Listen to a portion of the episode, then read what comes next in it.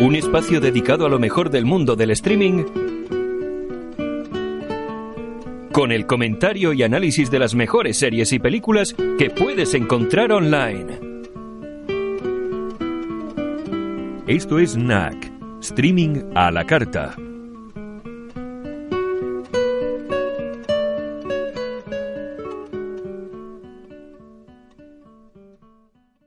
¿Qué tal, Martín? ¿Qué tal, Antonio? ¿Cómo andas? Bien, pues aquí viendo hoy hace un momento como llovía por aquí por Granada, que se ha pegado mayormente el invierno haciendo sol y ahora que ha entrado la primavera y en teoría mejor tiempo.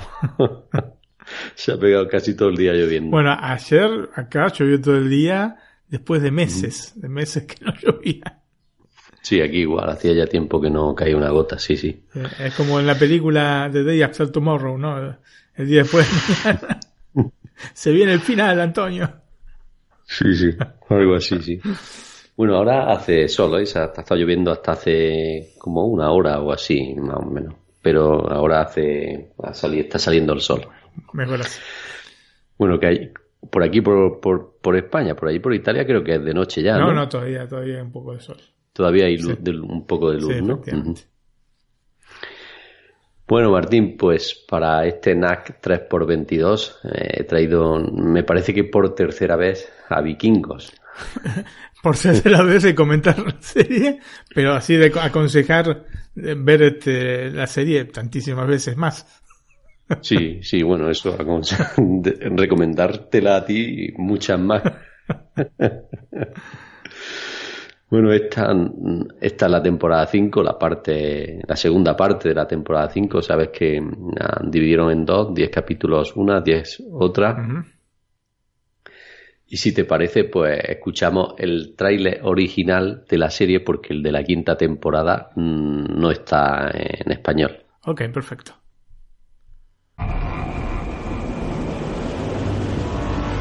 Quiero saber lo que deparan los dioses. Zarpar hacia el oeste. Cambiar las cosas, las cosas. Yo soy Ragnar Lothbrok. He oído historias, Rolo, de grandes ciudades y tesoros. No pienso arriesgar mis naves ni mi reputación. Son mis barcos y van a donde yo los ordeno. Hemos construido un barco y por primera vez iremos al oeste. Podría matarnos por desobedecer. Si yo no estuviera, tú podrías cuidar de nuestra familia. No iré a menos que seamos iguales. Tú y yo siempre seremos iguales. Somos hermanos. Ha habido una reunión. Les mostramos el hacha. Debemos observar y esperar. No debí confiar en ti. Esto no es el fin. Solo es el principio. Estaba predicho que sobre los encinos caería un castigo divino. Y así ha pasado. Están aquí.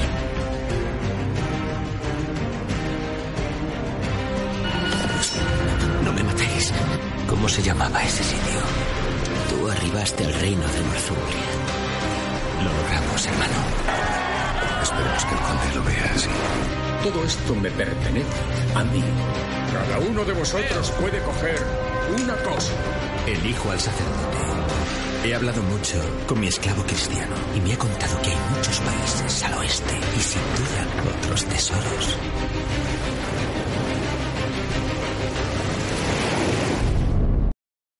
Bueno, Martín, como he dicho, la última vez que recomendé Vikingos fue en NAC en 2x34, eh, que comenté la primera parte de la temporada 5. Hoy toca eh, comentar la segunda parte. Y que en particular llevaba ya varios meses con ganas de, verla, ¿no? Eh, Vikingos es una de esas series que más se está dando que hablar en los últimos tiempos poco a poco ha logrado convertirse en un fenómeno de masas en todo el mundo. Pase lo que pase y se mire por donde se mire, es una serie histórica y por eso la considero mucho más espectacular, ¿no? Bueno, histórica entre comillas, ¿no? Mm. Está basada en, personajes en hechos históricos y en personajes que realmente existieron. Luego ya las otras cosas son más ficticias. Novelado, digamos. sí. Ya son cinco las temporadas de esta exitosa serie y esta quinta, como acabo de decir, tiene dos partes. La última de las partes está disponible en las plataformas de streaming desde el 15 de marzo pasado. Es importante recordar que ya se ha confirmado la sexta temporada con otros 20 episodios que también estará dividida en dos partes y que con la que concluirá la serie Vikingos, ¿no?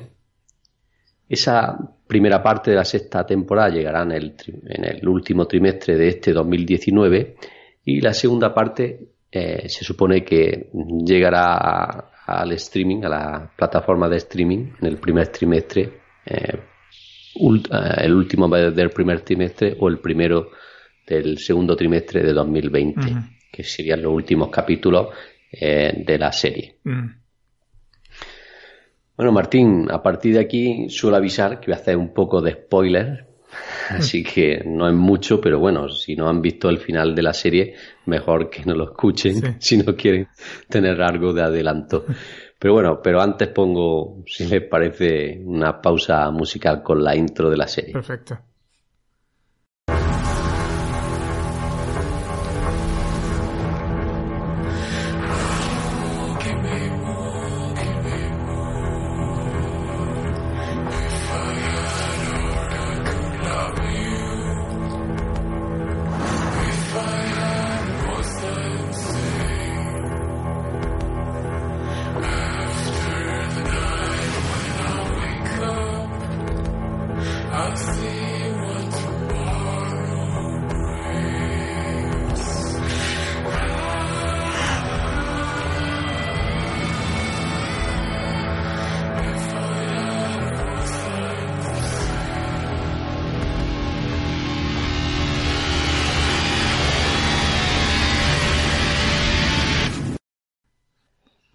La guerra entre los hijos de Ranna está en su punto final. De un lado está Ivar sin huesos, rey de Kattegat, del otro su hermanastro Bior, y parece que están dispuestos a destruirse el uno al otro en este final de temporada. En el último capítulo, como viene siendo habitual de cada final de temporada de vikingo, en esta, en esta quinta temporada, en la segunda parte, también es épico, ¿no? Vemos a Ivar alentar a sus tropas antes de la batalla y solo les pide una cosa, absoluta lealtad. Con esta frase que pronuncia en el último capítulo lo deja todo claro. Si os digo que matéis a Bior, matáis a Bior. Tenéis que entender una cosa. Bior no es vuestro amigo, es vuestro enemigo. Lo deja todo claro, ¿no? Sí. Con estas palabras todo apunta a que el choque frontal entre Ivar y Bjorn acabará en tragedia para alguno de los dos. Sí, especialmente por lo que digo para Bjorn. Bueno, como dicen muchos pensarán que será el hermano mayor quien perezca frente a la fuerza y astucia que ha demostrado su hermano tullido, pero esto lo dejamos en suspenso hasta que los oyentes y tú veáis el final de la temporada. la segunda parte de la quinta temporada no me ha parecido tan emocionante como las anteriores.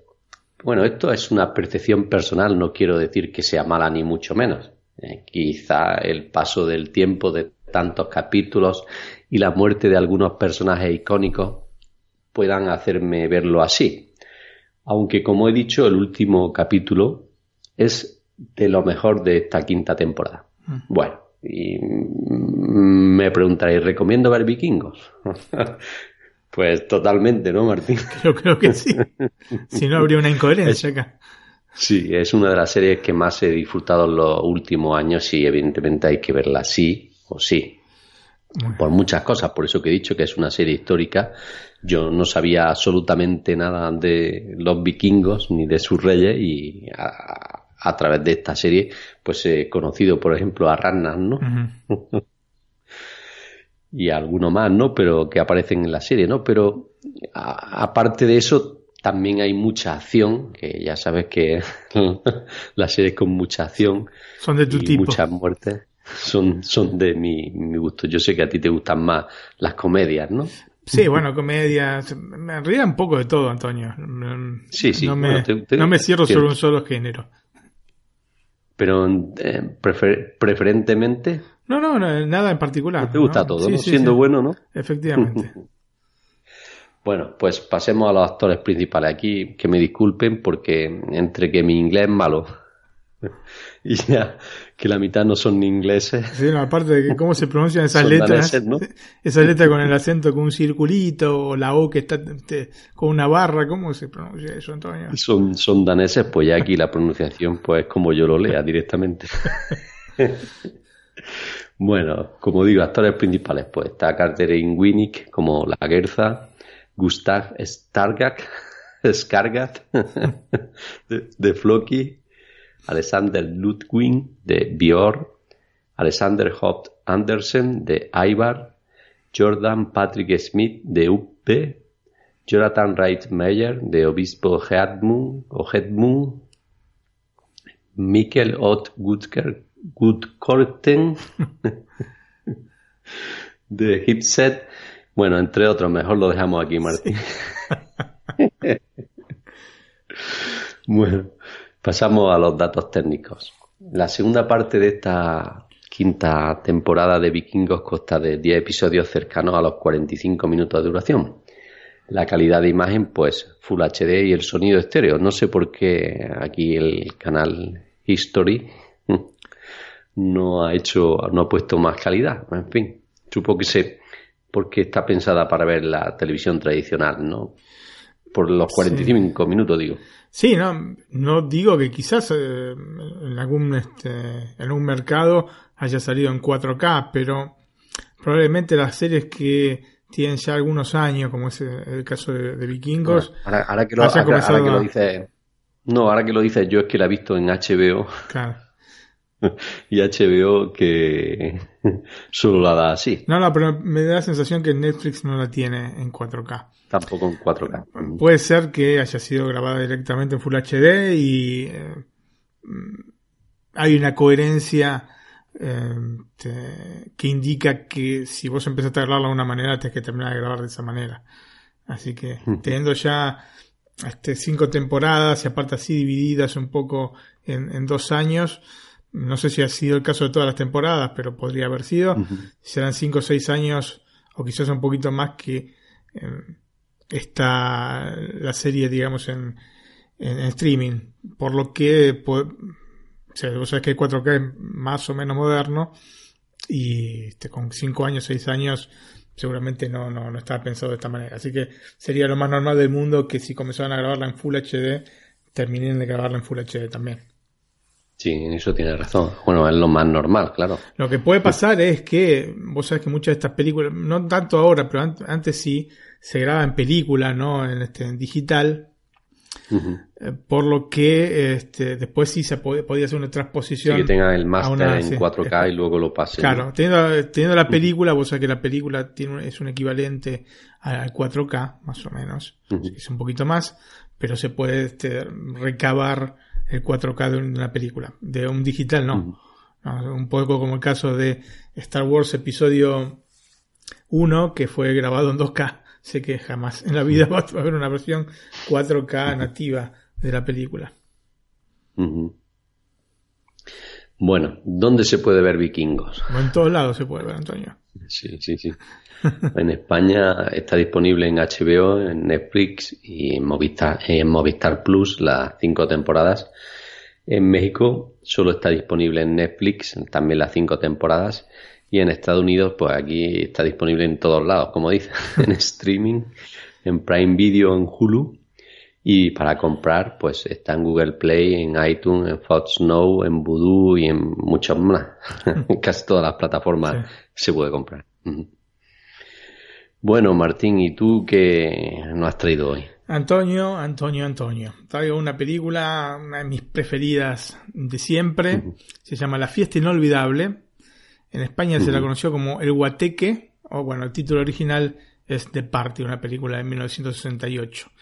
Está disponible, lamentablemente hay un problema con eh, la distribución de esta película, es una película que originalmente era de United Artists, em, luego asociada a la MGM, em, pero vos sabés que la MGM en un punto de, la historia tuvo que empezar a ceder por problemas financieros em, este, un montón de, de su catálogo, parte fue a la Warner, esta película quedó un poquito así en el limbo, entonces es bastante complicado conseguirla, inclusive en formato físico. Si bien ha salido en DVD, por ejemplo, digamos, editada por la MGM, es una película que en Blu-ray no, no ha sido así, ha salido acá en Europa, sí salió este, por, eh, este, por la MGM, pero en, estos, en los Estados Unidos no, salió por una una productora este, que sinceramente muy chica, que no, ahora no recuerdo el nombre, pero no es de las más conocidas, seguramente. Y bueno, este, está un poco así. Se ve que el tema de la distribución de esta película es bastante complejo. Pero bueno, en España se la puede conseguir en streaming eh, dentro de la plataforma de Rakuten TV, dentro de la base, ¿no? No hay que comprar este, la película en Napolestino, sino que con el abono básico ya se la, se la puede tener. Bueno, Antonio, y hace unos días, pasando por las carátulas de Netflix, como si se tratase de un imán contra un objeto metálico, me quedé pegado en la imagen de un póster en el que aparecía Clint Eastwood con el poncho característico ¿no? de Clint Eastwood, de, de, uno de sus personajes más emblemáticos y que irónicamente no tiene nombre, ¿no? De hecho se llama así, es el hombre sin nombre. Eh, la imagen pertenecía a un documental de 2017 llamado Desenterrando Sad Hill, que enseguida te dije, Antonio, tienes que ver este documental. ¿No es cierto? Fíjate si lo he visto, que he visto el documental y la película. Y viste la película, porque el documental le relata la aventura de un grupo de españoles apasionados del film El bueno, el feo y el malo, ¿no? O El bueno, el malo y el feo, o The Good, The Bad and The Ugly, la película de 1966. Y el bueno, el bruto, el cativo, ¿no? El título en italiano. Este, bueno, este grupo de apasionados fueron a buscar al valle de Mirandilla, en Burgos, el lugar donde se filmó la mítica escena del famoso cementerio circular, ¿no? En el final de este, de la película aparece este cementerio donde el rubio, ¿no? Este hombre sin nombre, que es Clint Eastwood, Tuco y Cara de Ángel se enfrentan en un duelo de A3, ¿no es cierto? El cementerio estaba allí, pero bueno, bajo 20 centímetros de tierra el grupo se dedicó a limpiar para prepararla para el este, aniversario número 50 de la película, ¿no? Que este, se produjo en el año 2016, porque claro, la película es de 66, como lo dije antes. ¿Y a qué viene esto, no? ¿A qué viene este, esta introducción? Bueno, en un momento cuentan una anécdota muy divertida del director Sergio Leone, ¿no? Digamos, el, tramo previo a la llegada al cementerio se desenvuelve, como habrá apenas visto Antonio, eh, en una batalla entre los ejércitos del norte y del sur de los Estados Unidos por un puente que ambas partes consideran vital, ¿no? Para, sí, ya sé lo que te refieres. La, la, cuestión es que la escena eh, debía proceder eh, con explosión del puente, ¿no? Se había preparado todo como para no perder detalles, ya que había una sola posibilidad de filmar este, esta escena, porque claro, una vez que destruye el puente, ¿qué es lo que hace filmar, no es cierto? Este, este puente había sido construido, por otra parte, por el regimiento del ejército español en Burgos, que además de construirlo, colocaron este, los explosivos como para detonarlo, ¿no?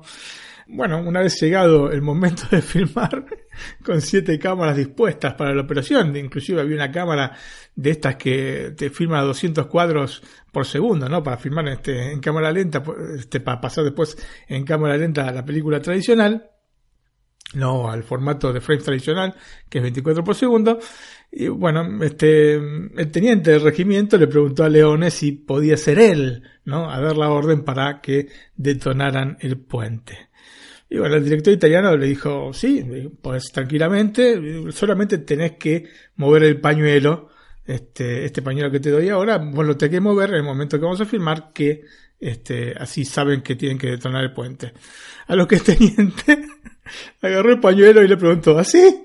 No, moviéndolo. Y ¿Qué pasó? ¡Pum!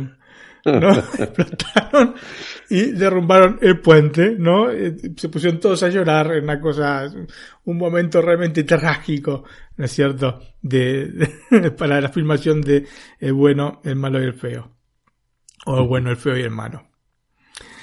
Y bueno, esta destrucción accidental del set me transportó a una de las mejores comedias de la historia. Un film que he visto varias veces en el cine.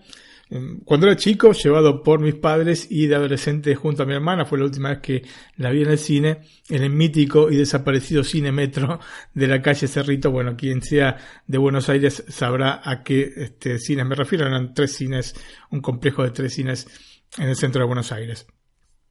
Y específicamente esto ocurrió en el año 85, Antonio, la última vez que vi la película. Lo recuerdo con exactitud porque antes este, del film vimos el tráiler de Volver al Futuro. Así que puedo ubicarla temporalmente, ¿no? Son esos trailers que nunca se te olvidan, ¿no?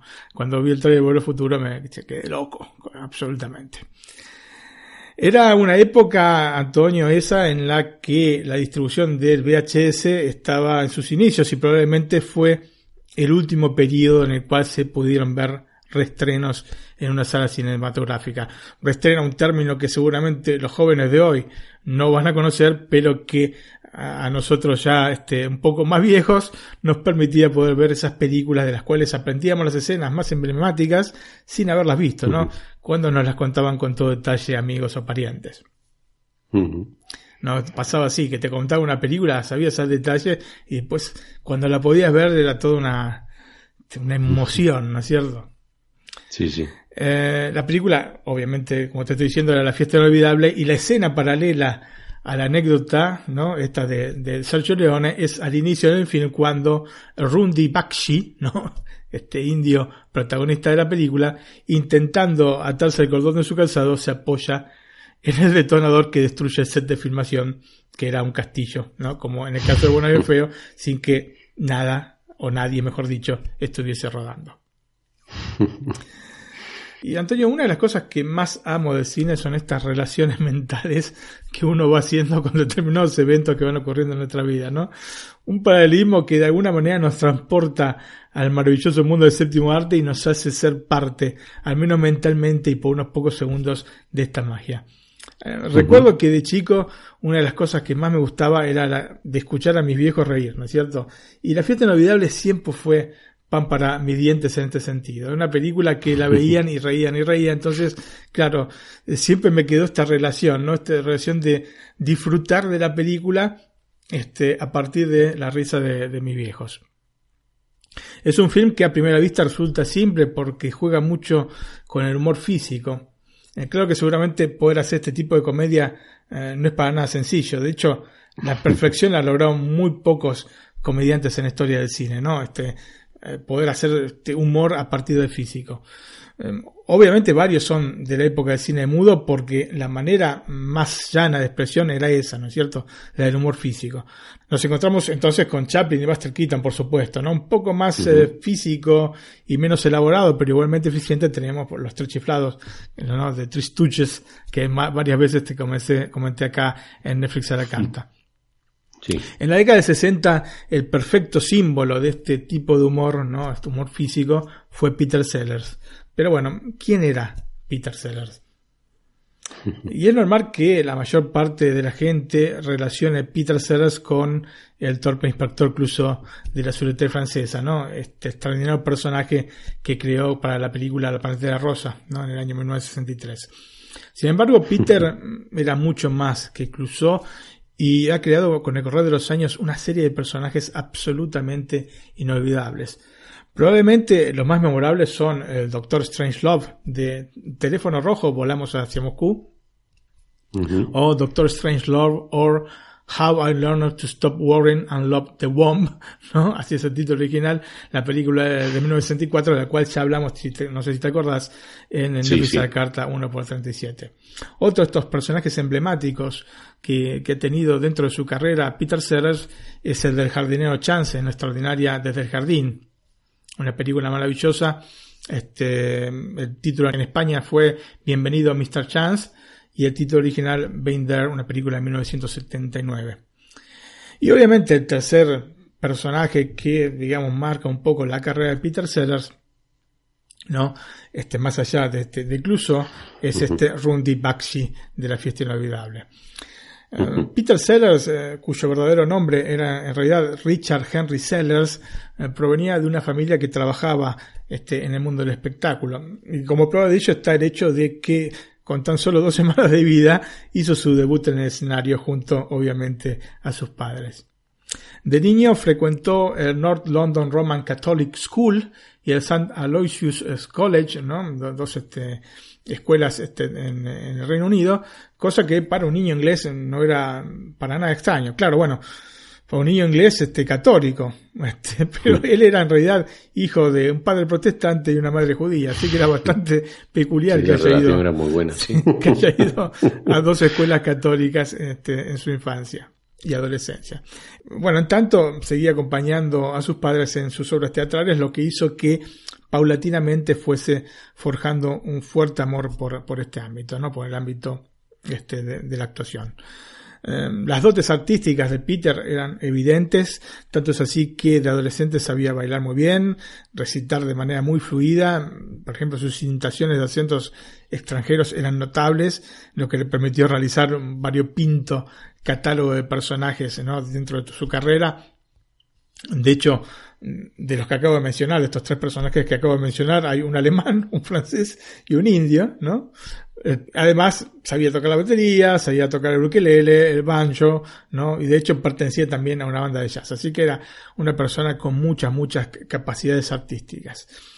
Con la llegada de la Segunda Guerra Mundial, Peter, que había nacido en Southsea, en Inglaterra, en el año 1925, eh, debió dejar todo de lado y unirse a la Royal Air Force, donde luego de comenzar como soldado llano, lo incluyeron en la llamada Entertainment National Service Association, que era un grupo de personas seleccionadas por sus dotes artísticas que tenían como deber subir la moral de las tropas.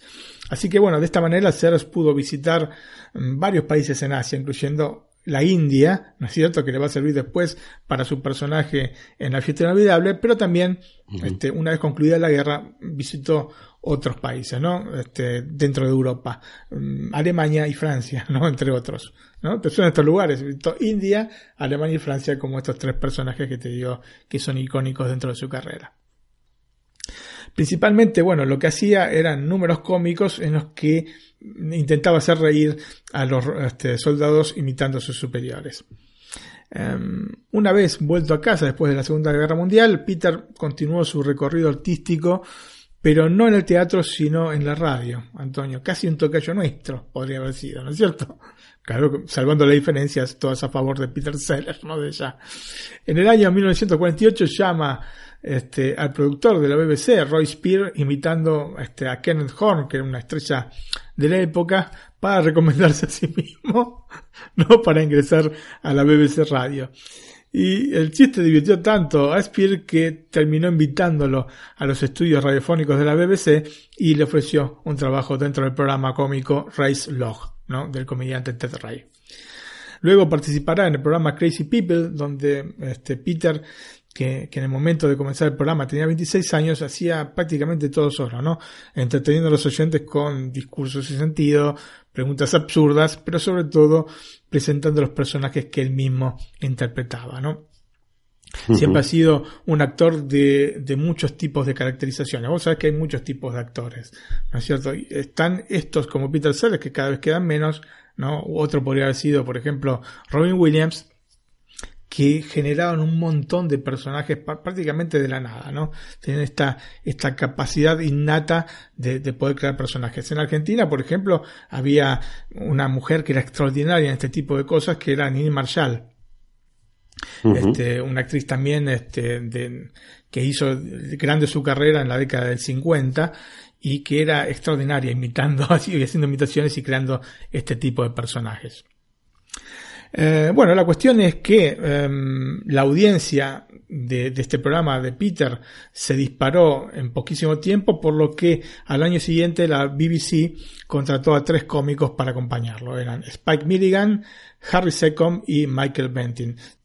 El programa pasó a llamarse The Goon Show, ¿no? Eh, primero se llamaba, como te dije, Crazy People y cuando hicieron este, este ingreso estos tres este, colaboradores para Peter, eh, cambió el nombre por The Goon Show. The Goon Show, perdón. Y Sellers continuó generando muchos personajes que encontraban en sus compañeros el justo equilibrio dentro del programa que eh, tuvo este, Antonio 10 temporadas, ¿no? Entre 1951 y 1960. Así que fue un programa de mucho, mucho éxito. La popularidad de Sellers llegó a tal punto que inclusive eh, llegó a grabar a fines de la década de 50 un par de discos producidos nada menos que por el histórico productor de los Beatles, ¿no? George Martin. De hecho, el segundo de estos discos, que se llama Song for Swinging Sellers, fue uno de los discos más vendidos en Inglaterra en ese periodo. Y bueno, tenemos que yo creo que hasta la década del 80 eh, pasaba esto, ¿no? Que había algún este, artista que se hacía este, muy popular y entonces enseguida querían sacar un disco. Yo no sé por qué motivo, como si fuese una cosa que va este, anexada una a otra, ¿no es cierto? No, que en, este sentido también había muchos cantantes que se hacían actores, ¿no? Sí, sí, también. En aquella época. Iban de un lado y del otro. Por ejemplo, tenemos Elvis Presley, ¿no? Eso es. y tantos otros, y tantos otros. Eh, bueno, pero generalmente el paso de cantante a actor es un poco mejor que el de actor a cantante, porque si no tienen voz, no tienen voz, ¿no es cierto? Eh, la cuestión es que Peter era adorado por el público que lo escuchaba al punto que varios productores televisivos y cinematográficos lo convencieron para que diese este gran salto al cine, ¿no? Y si bien al inicio no estaba demasiado convencido, finalmente se dio. Este, en el pasado había dado su voz a personajes como Lu Chung en La Rosa Negra, una película de 1950, pero ahora su fama le permitía aspirar a personajes mucho más importantes. En el año 60 ganó, este, de hecho, un BAFTA como mejor actor británico por su interpretación de dos personajes, Fred Kite y Sir John Kingway en Estoy bien, Jack, I'm Alright, Jack, una película del año 59. En el año 60 rodaría junto a Sofía Loren, del cual va a quedar absolutamente enamorado, la película La Millonaria, y en el año 61 dirigiría su primer film, también participando como actor, que se llamó Mr. Topaz. Em, es allí, ¿no? En este Mr. Topaz, donde conoció a Herbert Lomb, que va a ser un inseparable compañero del proyecto. Entre muchos de ellos eh, podemos encontrar las secuelas de la Pantera Rosa, ¿no? Donde interpretaba el mítico inspector en jefe Charles Dreyfus, ¿no? Este, este policía, ¿no? Este jefe de policía que lo odia a y que no aparece, de hecho, en la primera película de, la, de toda esta saga que tiene creo que ocho películas. No todas con Peter Sellers, desde ya, porque bueno, Peter Sellers falleció, ¿no? Este, y, se siguieron haciendo películas. El problema que tenía Peter Antonio era que llevaba un ritmo de vida muy intenso. Y entre los excesos de cigarrillo, alcohol y drogas, tuvo nada menos que 13 ataques cardíacos cuando solo contaba con 38 años. 13. ¿No es cierto? Claramente su corazón este, quedó dañado de forma permanente y su salud se fue deteriorando progresivamente en los 16 años de vida que tuvo por delante, ¿no?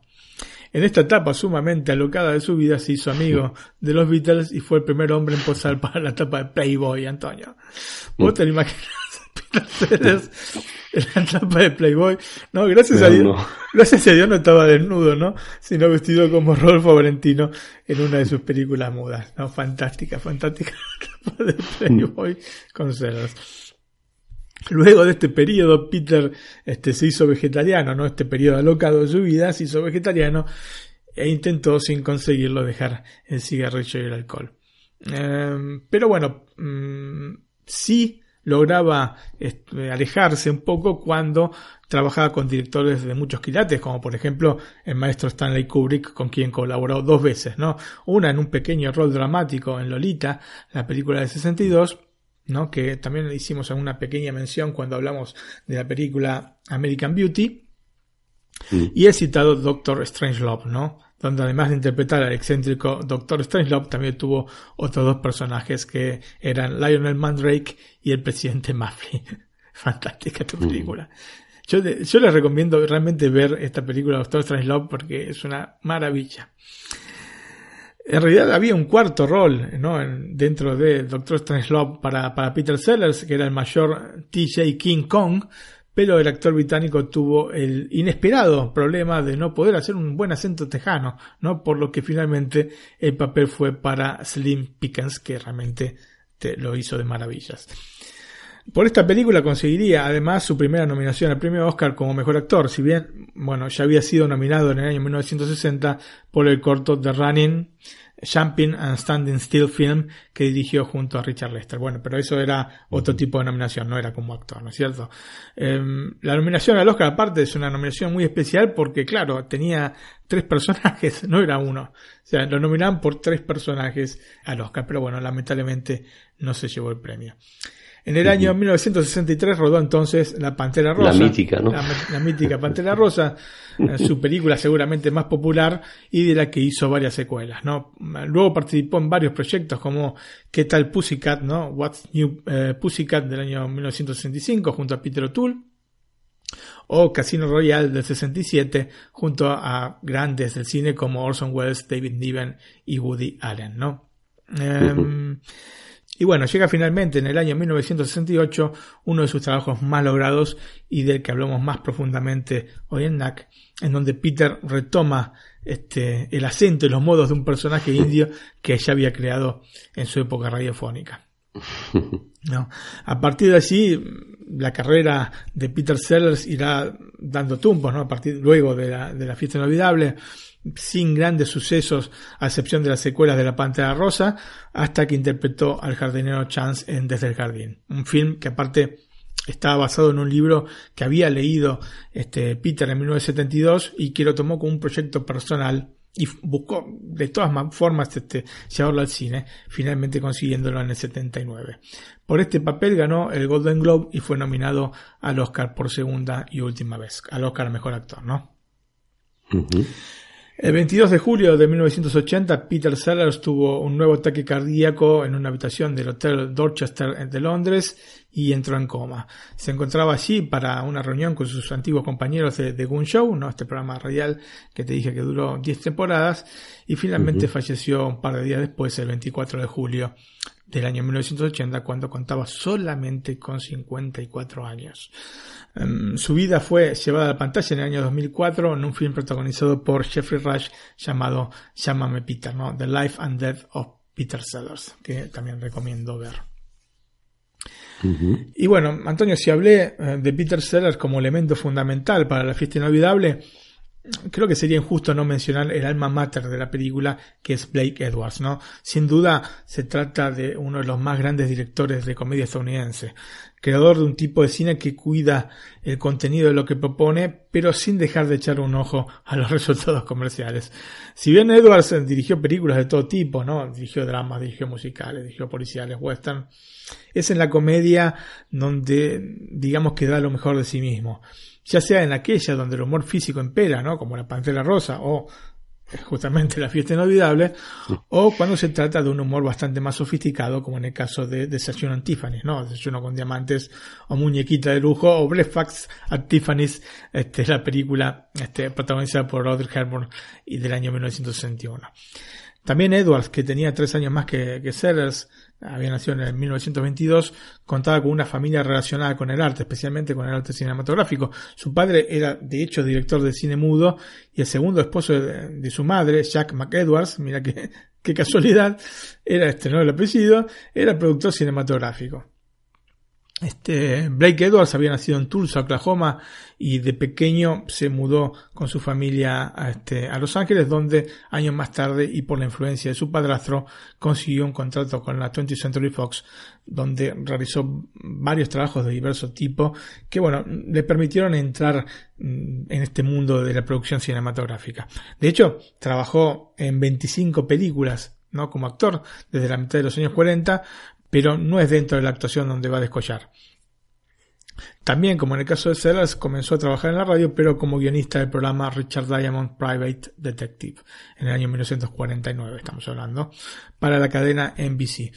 Su periodo en la radio, sin embargo, va a ser breve porque en 1952 dio el salto a la televisión escribiendo la serie Four Star Playhouse, que contó con tres temporadas. Posteriormente trabajó en el Mickey Rooney Show, Estamos hablando del año 54 y 55, junto con el director Richard Quine, con quien, hasta a su vez, colaboró escribiendo los guiones este, de sus películas, ¿no? de las películas de Richard Quine, que van desde la comedia Marino al Agua del año 53, pasando por el musical Cruising Down the River del año 53 también, y haciendo inclusive el noir La Senda Equivocada del año 1954.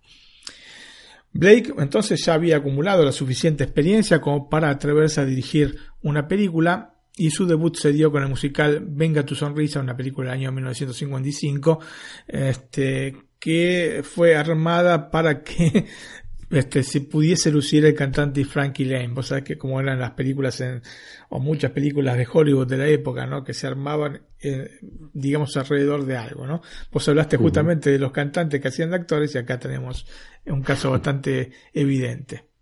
Y bueno, era un poco más que eso, ¿no? Un poco más que hacer una película alrededor de este Frankie Lane.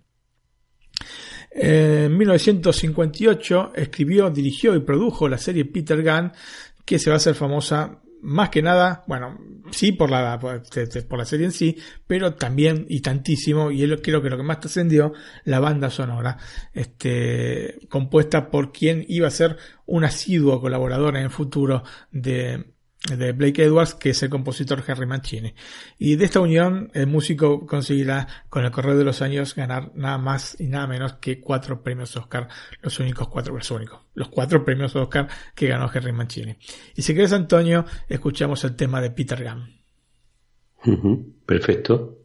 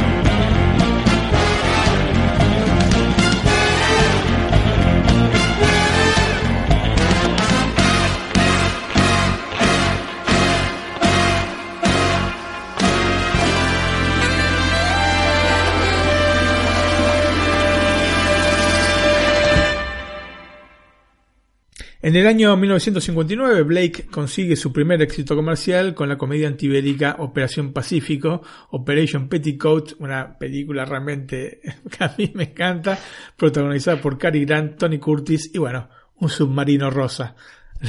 no sé, creo que yo de chico la he visto tantísimas veces, con mi esposa es una de las películas de estas que, nos apasiona, porque aparte nos gustan mucho Cary Grant y Tony Curtis, y bueno, este submarino rosa que es fantástico, ¿no? Se ha ubicado así en la Segunda Guerra Mundial. En la década del 60 encontramos eh, lo mejor este, en la producción del director con títulos como el mencionado Desayuno en Tiffany's, que está basado en el libro de Truman Capote y que contiene una de las bandas sonoras más significativas de la historia del cine y cuya canción Moon River, interpretada de manera muy dulce por Audrey Hepburn, es por sí sola un clásico y bueno, lo escuchamos. Ya lo escuchamos alguna otra vez en Netflix a carta, pero siempre es bueno escuchar esta Moon River. Perfecto, la escuchamos.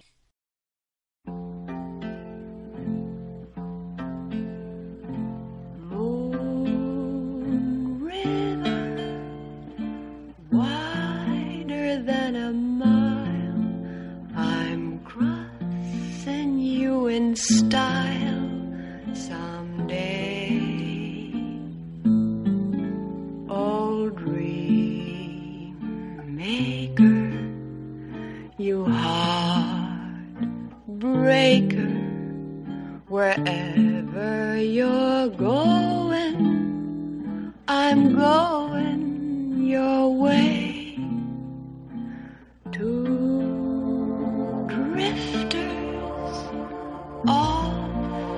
see the world. There's such a lot of world to see. We're after the same rainbows and waiting round the bend.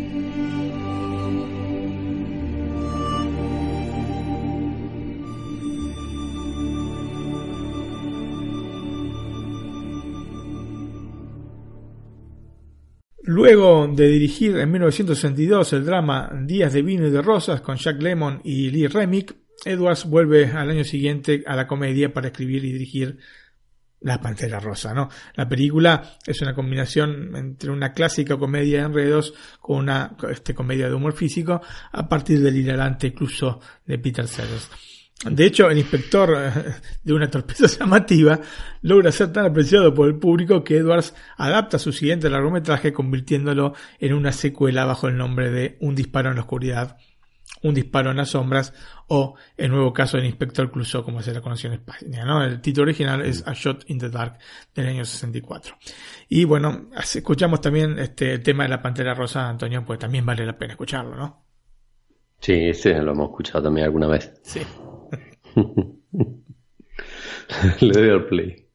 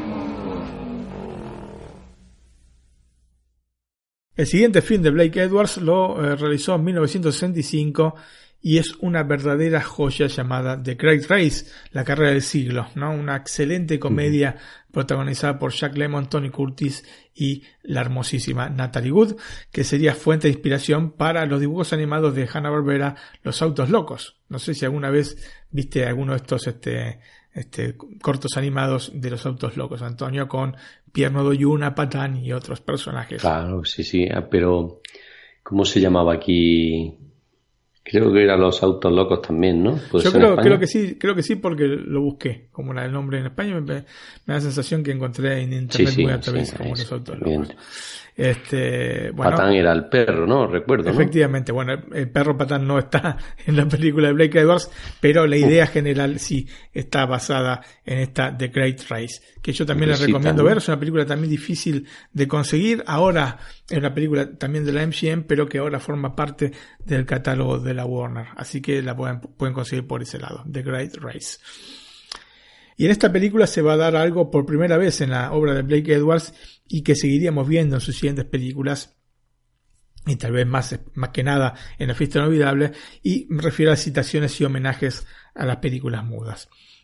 Antes de pasar a hablar de, la fiesta inolvidable, justamente, vale la pena citar un par de películas más en la extensa carrera del director. Una es 10, este, o 10 La Mujer Perfecta, la película del año 1979, que en su momento fue un éxito estrepitoso, pero que indudablemente no está ni por asomo a la altura de otros trabajos de, de, Edward, ¿no? Realmente es una película poco más que mediocre, pero que bueno, tuvo un éxito estrepitoso. ¿no es cierto? Creo que em, este, de un presupuesto de 3 millones de dólares, este, la, película recaudó más de 70, así que imagínate, este, estamos hablando de 79 aparte, ¿no? Otra, la otra película, esta sí, que es muchísimo mejor, es Víctor Victoria, o bueno, Víctor o Victoria, ¿no? Esta, así se la conoció en España, la película de 1982 que le valió su única nominación al Oscar en la categoría de guion adaptado, pero bueno, no se terminó llevando la estatuilla.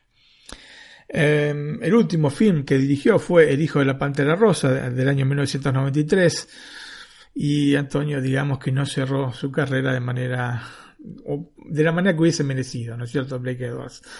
Luego de rodar esta película se retiró de la dirección y comenzó una disputa personal con el establishment de Hollywood que a pesar de todo pronóstico le otorgó un premio Oscar honorífico en el año 2004. Blake Edwards eh, falleció el 15 de diciembre de 2010 a los 88 años. Y bueno, Antonio, vamos a hablar eh, de La fiesta inolvidable finalmente. Y escuchamos la canción principal de la película, si te parece. La fiesta. Se llama La fiesta, sí, de parte. Perfecto, le doy al play.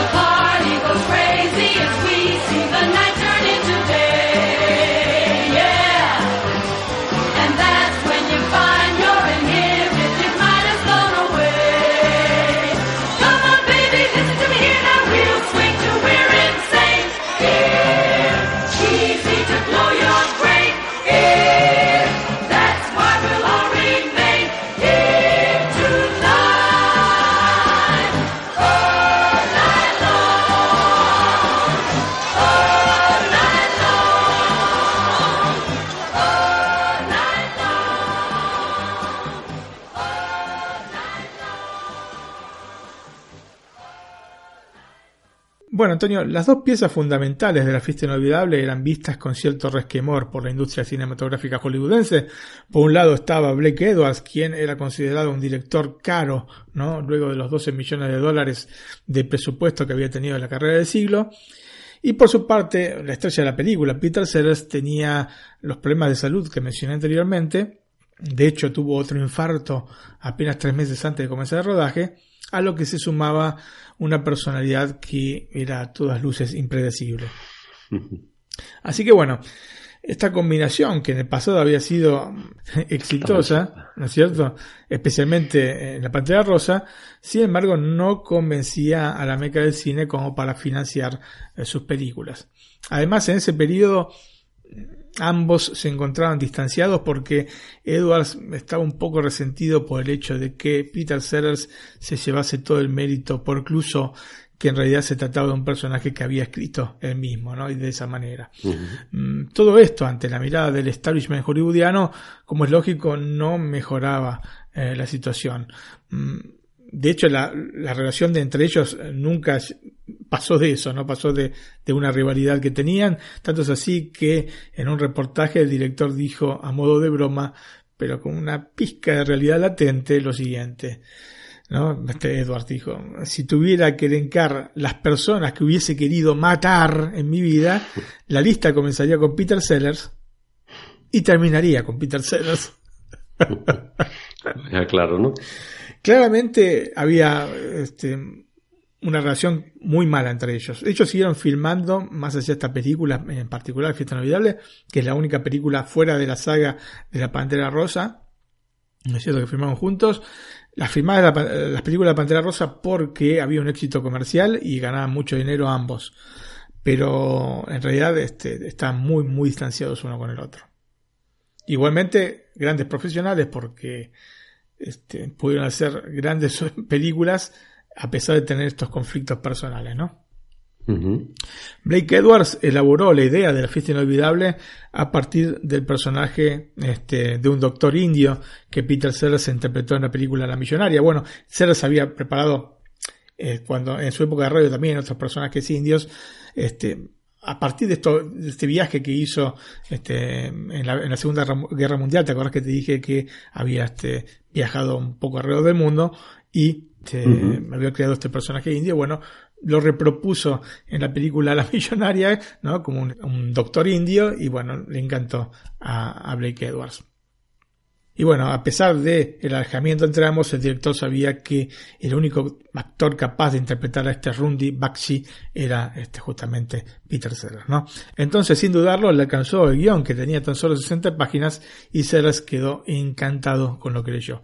Así que bueno, a pesar de que ambos habían jurado que no volverían a trabajar juntos en proyectos que no incluyesen a Cluso, se encontraban sumamente emocionados con comenzar el rodaje del film.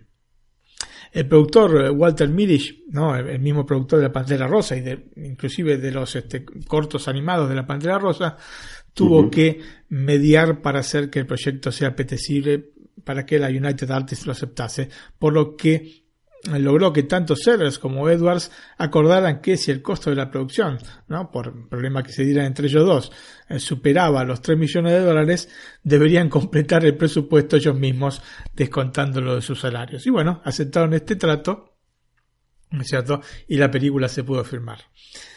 La inspiración para la fiesta inolvidable, más allá del personaje de, este, de Peter Sellers, le llegó a Blake Edwards luego de ver el film francés eh, Playtime, que se estrenó en el año 1967, una película dirigida e interpretada por Jacques Tati y que a grandes rasgos trata sobre un grupo de turistas norteamericanos que visitan una París futurística caracterizada por grandes calles con varios carriles e imponentes edificios de acero. Playtime eh, nos da una visión del futuro en el cual se muestra una sociedad cada vez más dependiente de la tecnología.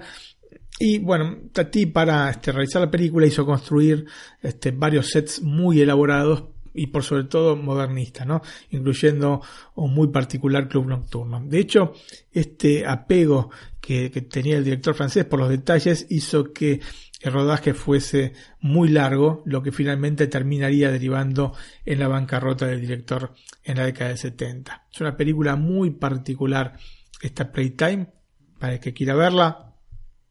Una película en, en la que prácticamente, em, digamos, es como una ventana hacia, este, digamos, lo que nos está mostrando el director y en la cual los diálogos no necesariamente tienen relación con la trama en sí de la película. ¿No es cierto? Es como si fueran diálogos casuales metidos dentro de una trama que va más allá de los diálogos. Bastante particular. El protagonista de Playtime, el señor Hulot, sería a su vez quien inspiraría a Rowan Atkinson para crear su personaje Mr. Bean, por otra parte, ¿no? Como vemos en la fiesta inolvidable, sin lugar a dudas, el mismo Randy Bakshi tiene varios puntos de contacto con el popular personaje de Atkinson, ¿no? Con Mr. Bean. Fundamentalmente por esta actitud mímica que se presenta ante el público. y que es sumamente hilarante. En este sentido, la escena en la que el pobre Rundy intenta sin fortuna acceder al baño es muy, muy elocuente.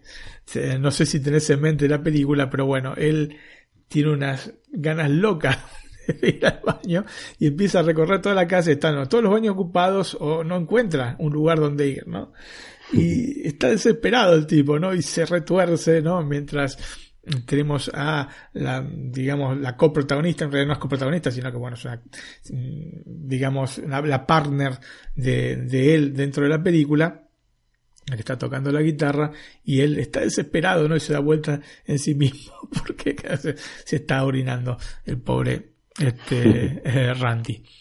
En tanto, bueno, la inspiración de la película francesa que te comenté, ¿no? Playtime, se presenta muy evidente en la famosa escena en la que Rundy juguetea con una consola que controla varios de los elementos de domótica que conforman la casa de este Fred Clatterback, que es quien organiza la fiesta y es el propietario del estudio que estaba rodando la película que Bakshi arruinó al inicio del film y en la cual yo este, este, realmente relacioné ¿no? una cosa con otra como para traer este, fiesta bailable a Netflix a la carta. En Playtime, la consola es manejada por un empleado de seguridad del edificio al que intenta ingresar el señor Hulot, ¿no? Entonces, este empleado que empieza a tocar los botones, ¿no? Sin saber mucho lo que está haciendo, como hace, ¿no? Rundy en la casa del, este, de Fred Clatterback. La cuestión es que, bueno, Blake Edwards estaba tan impresionado por este estilo que tiene esta Playtime que te comenté es tan particular que originalmente tenía la intención de filmar la película sin ningún tipo de diálogo, ¿no? Al menos diálogos escritos.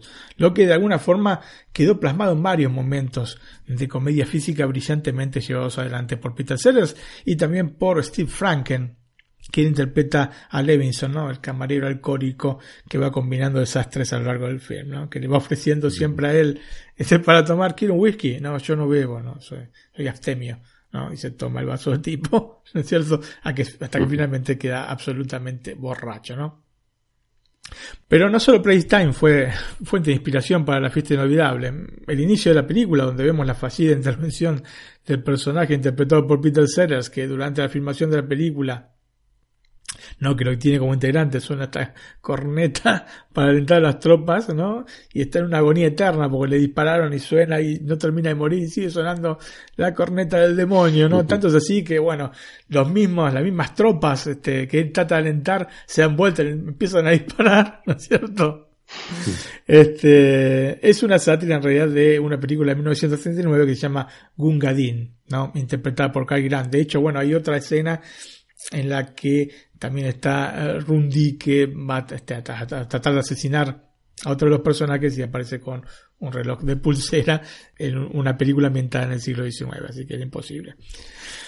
Pero bueno, este, más allá de esta, digamos, inspiración en, Playtime y también en, en Gungadin, más que nada, más que inspiración, digamos, una satirización de Gungadin, este, lo que intentó Blake Edwards fue plasmar el estilo cómico de Laurel Hardy como de otros artistas icónicos del cine mudo del cual Edwards era un gran admirador. ¿no? Al inicio te comenté esta em, relación de Peter Sellers a nivel de actor este, de, mm, físico ¿no? con Chaplin, con Buster Keaton, ¿no? Y de, alguna manera, bueno, los tres chiflados, los tres chiflados también, bueno, te he comentado, de alguna manera te digo, eh, y Hardy también siguen esa dinámica.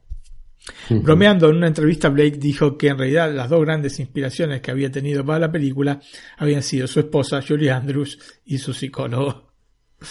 Y Antonio, este, hacemos una pausa musical y escuchamos eh, el tema que toca este, esta enamorada, digamos entre comillas, porque bueno, apenas se conocen, de Rundy, eh, que se llama Michelle y que se llama Nothing to Lose. Cantada por Claudine Longet. Perfecto, lo escuchamos.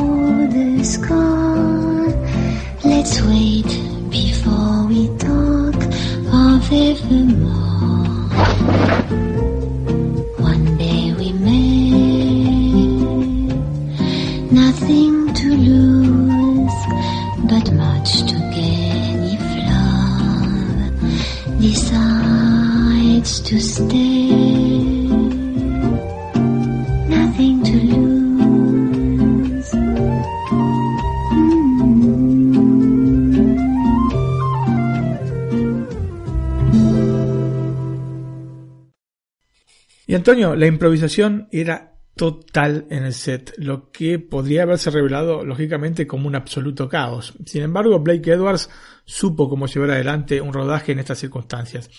En parte se apoyó en un sistema que en su momento era revolucionario, en el cual se grababa en video lo que se estaba filmando, y esto permitía poder controlar inmediatamente cuán lejos se había llegado con la improvisación y si de alguna manera esta improvisación podía comprometer el desarrollo de la trama.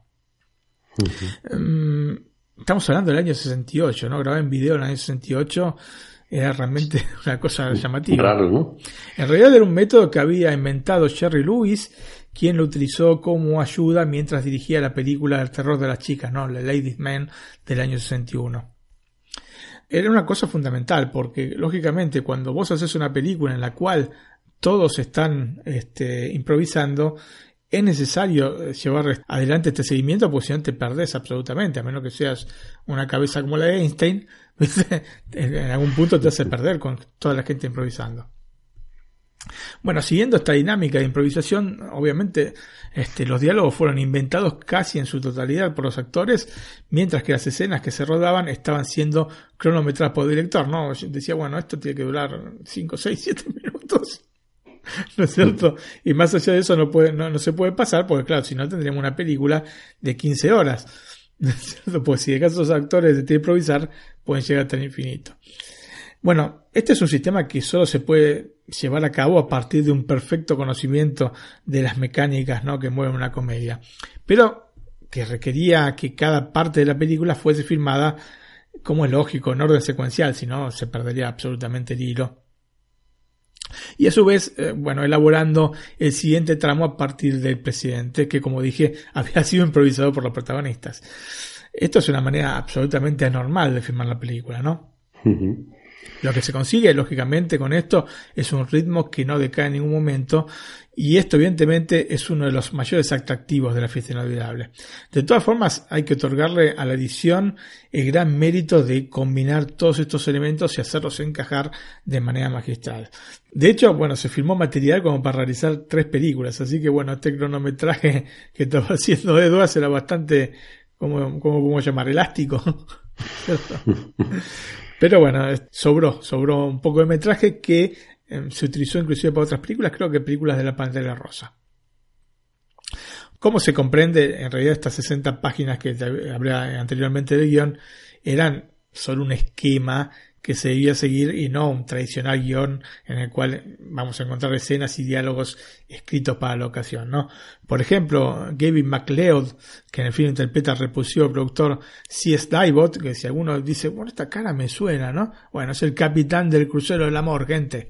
¿no? Este, C.S. Dybot de la, este, de la película La fiesta inolvidable y bueno, este hombre ya había trabajado, este MacLeod había trabajado con Edwards en Operación Pacífico, ¿no? la, la película que te comenté anteriormente, la de Submarino Rosa.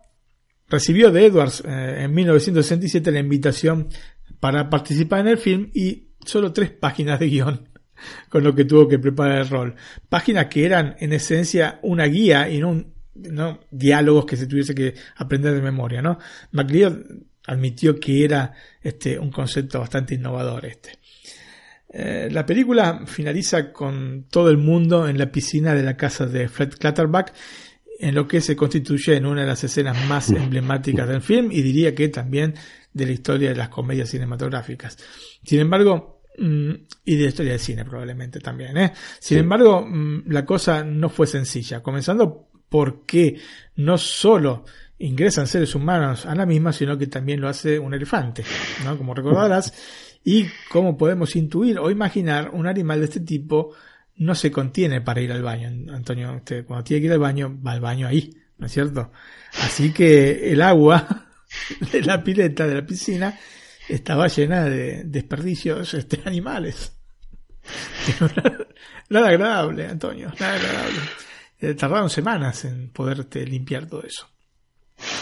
Por otra parte, el productor Ken Wales em, casi se ahoga durante la filmación luego de ser arrojado, ¿no? Para bromear y lo empujaron. Es decir, que no sabía nadar. Eh, no, no, no era por eso. La piscina estaba en ese momento repleta de espuma y el tema es que la espuma era una espuma especial utilizada por los bomberos que absorbía el oxígeno para poder apagar incendios. Así que, evidentemente, Wales no podía respirar aun cuando hacía pie en la piscina, por lo que tuvo que ser rescatado porque se estaba medio ahogando el pobre Wales. Mm. Tú que tan entretenida la filmación, sí. Una cosa llamativa es que hay un montón de fotos de la filmación y esta relación tensa que se habla de este, que tenían Peter Sellers y, y Blake Edwards no se ve en absoluto, ¿no? Lo que habla o sea, la relación tensa existía, ¿no? De hecho, Blake Edwards dijo lo que dijo sobre Peter Sellers, pero este, evidentemente eran tan buenos profesionales que en el momento de filmar lo dejaban de lado. El inicio de la película se filmó en Lancaster, ¿no? Este inicio con este, en el desierto, no, en Lancaster, California, no este, en el Reino Unido, mientras que el resto del film se rodó en un viejo estudio de Samuel Goldwyn en West Hollywood. Así que no es una casa real. Si bien, bueno, la fachada sí lo es, pero bueno, el interior de la casa no, es este, un estudio. Em, es decir que, bueno, se rodó en este, eh, en este, este set, pero no en la sede de la MGM en Calvert City. Eh, la filmación duró entre junio y agosto de 1967. La película se estrenó entonces hace 51 años, exactamente el 4 de abril del 68. Estamos, estamos grabando ahora el 5 de abril, o sea que ayer mismo cumplió 51 añitos, sus 51 primeros añitos la película. Justamente fue el día del asesinato de Martin Luther King, por lo que, como es obvio, esto no benefició una comedia de este tipo, ¿no, Antonio? En el momento de su lanzamiento, La fiesta inolvidable tuvo además críticas mixtas, inclusive la famosa revista Time la consideró, y cito, tediosa y aburrida como una fiesta de la vida real. ¿no? Hay que ver a qué tipo de fiesta iba este, quien hizo la, el comentario de la película. El redactor ese, ¿no? Sí, efectivamente. llena de invitados y muy estereotipada. Bueno, así concluyó sus comentarios sobre la película. Lo cierto es que, bueno, no solo el Time a lo mal este, tuvo críticas bastante severas con la película, sino que otros medios también. Sí, total, que el tipo este estaba para después de trabajar y a tomar una cerveza con él, ¿no? Sí, efectivamente, efectivamente, Antonio. Esto un poco también se da por una relación bastante tensa que tenía el mismo Blake Edwards em, con todo, toda la industria cinematográfica porque sostenía que se metían demasiado este, en, digamos, en la obra del artista. El momento hipersensible que estamos viviendo determina que hoy por hoy haya críticas hacia la película porque Peter Sellers utilizó maquillaje para interpretar a Rondi. Yo creo que Antonio es muy exagerado en este caso en particular establecer una crítica tan superficial ¿no? Porque estar hablando de que porque se pintó la cara más o menos Peter Sellers me parece algo superficial, teniendo en cuenta que el mismo film critica al establishment, el racismo y el sexismo imperante en la industria de aquellos días. Así que si tenía una postura tan neta la película, estar buscando un poco el pelo al huevo, ¿no? Además es triste la crítica a Peter Sellers que componía muchos de sus personajes a partir del maquillaje y, también de los accesorios, pero siempre con respeto. Recuerdo que además em, él estuvo en un periodo en la India donde forjó amistades a las que no intentaría ofender con una cosa tan banal como, digamos, una imitación burda, ¿no es cierto? Así que bueno, hay que dejarse un poco de lado estas críticas y sentar primero ver la época, analizar, no ir solamente, digamos, a la cuestión este, más superficial, sino tratar de ahondar cómo es la película, qué es lo que está criticando, cómo se mueve, ¿no? Es muy fácil criticar y es, digamos, el deporte este, más popular de hoy, criticar. El productor Walter Millis admitió que la película fue decepcionante desde el aspecto económico, pero que con el correr de los años fue ganando el estatus de película de culto que desde ya mantiene todavía. Bueno, Martín, ¿qué te parece si me haces un análisis de la película más concreto? Cierto, Antonio. Mira, La fiesta inolvidable es mucho más que lo que los estadounidenses describen como comedia slapstick. Es un poco digamos, la encasillaron de esto, dentro de este mm, especie de género, ¿no? las comedias de slapstick son estas comedias en las cuales se basa en un humor este, simplemente físico, ¿no es cierto? De hecho, el film, mm, que tiene un tono de sátira, es una crítica bastante ácida al establishment de Hollywood, con el cual, eh, como dije anteriormente, Blake Edwards no tenía una relación a la que podríamos mm, llamar idílica. De hecho, Edwards le echa la culpa del poco suceso de sus films desde el año 65 a la excesiva invasión de los grandes estudios cinematográficos en las obras de los artistas, como un poquito te había dicho antes. Y el ejemplo perfecto de esto se dio no en el 68, sino un par de años después, cuando filmó junto a Julie Andrews la película Darling Lily, un film de espionaje en el que se vio obligado por el estudio a agregar secuencias musicales para aprovechar el éxito que había tenido la actriz en Mary Poppins y la novicia rebelde, ¿no? Juntos apasionadamente o algo así me parece que se llama en, España. Bueno, la tensión de hecho era tal que Blake se vio obligado a abandonar Los Ángeles por algunos años, ¿no? radicándose en el Reino Unido. ¿no? Esta tensión que había generado con los, digamos, los grupos de poder dentro de los estudios eh, norteamericanos de Hollywood. En el film se nos presenta a este Randy B. Bakshi, un artista absolutamente incompetente, descuidado, con algunas limitaciones para expresarse correctamente en inglés, pero que es a todas luces adorable, ¿no? Tanto es así que es imposible no empatizar con él. Lo divertido del personaje pasa por el hecho de que intenta disfrazar sin éxito alguno, ¿no? Desde ya, estos efectos que tiene, como el hecho de no utilizar anteojos aunque los necesite, ¿no? En un momento está este, la, borracha, digamos, de la fiesta, ¿no? Le dice, ¿ves lo que hay, acá adentro? Y él saca los anteojos del, bolsillo, no se los pone, sino que se los coloca así, apenas, apenas, adelante de los ojos como para poder este, ver lo que había adentro, que obviamente no había nada, ¿no? Pero bueno, un poco trata de disimular todo este, este pequeño efecto que uno puede tener.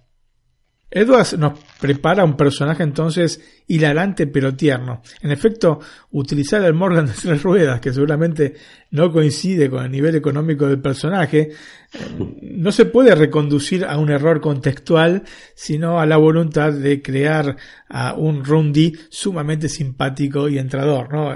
Vos ves que llega un tipo en un auto que tendrá, no sé, 50 centímetros de alto, Antonio, un metro al máximo, ¿no? Y obviamente seguramente te, va a generar este, simpatía.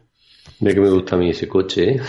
Sí, pero no es un coche para cualquier persona, son autos muy caros los, los Morgan. Me parece que rondará los 60.000 euros, 70, sí. Sí, aparte son autos, o sea, que son autos hechos a mano y bueno, este, tienen este, un montón de, este, cuesta un montón de dinero en suma. Sí. Bueno, mm, eh, a partir entonces, este, Edwards, a partir de este personaje que te estoy diciendo, ¿no? Este personaje tan entrañable, va a crear un escenario perfecto para el desastre. Un personaje entrañable, pero aparte un tipo que mete constantemente la pata.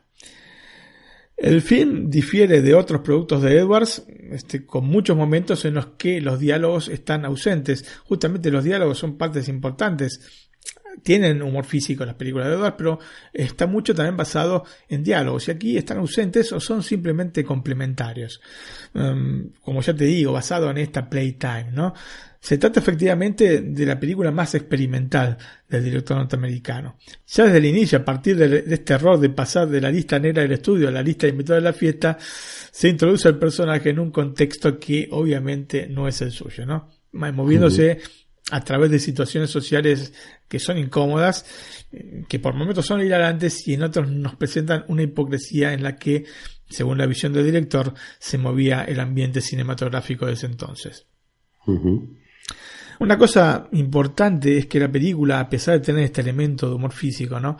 no se basa en la humillación del personaje, de, este Digamos que la mayor parte de las risas este, que, surgen no se apoyan en, estos equívocos que tiene el personaje, sino en el cómo es que intenta solucionarlo, ¿no? O sea, no te causa gracia que se le escape el zapato cuando entra este, a la fiesta, sino la manera en que intenta solucionar el tema de manera disimulada.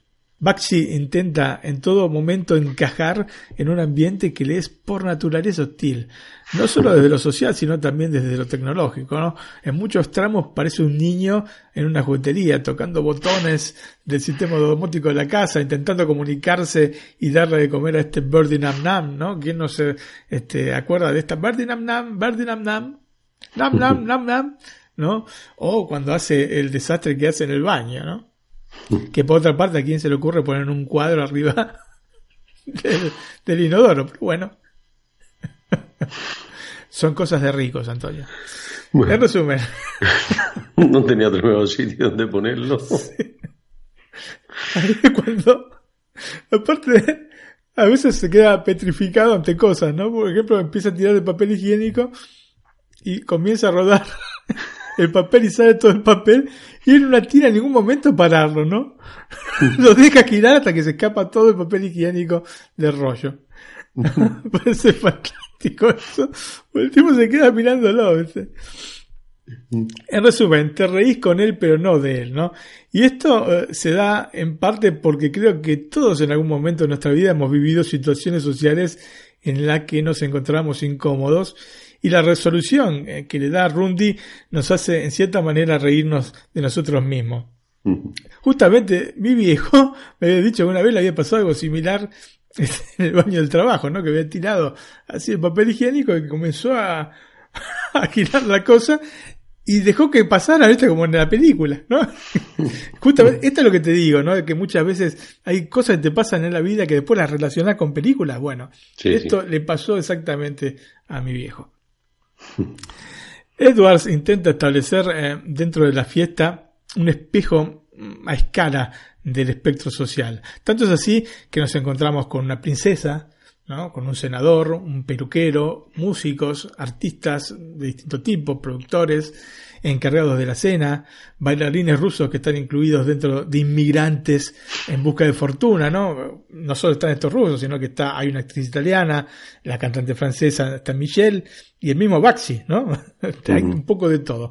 En resumen, un espectro tan amplio que inclusive excede el de una fiesta del entorno cinematográfico.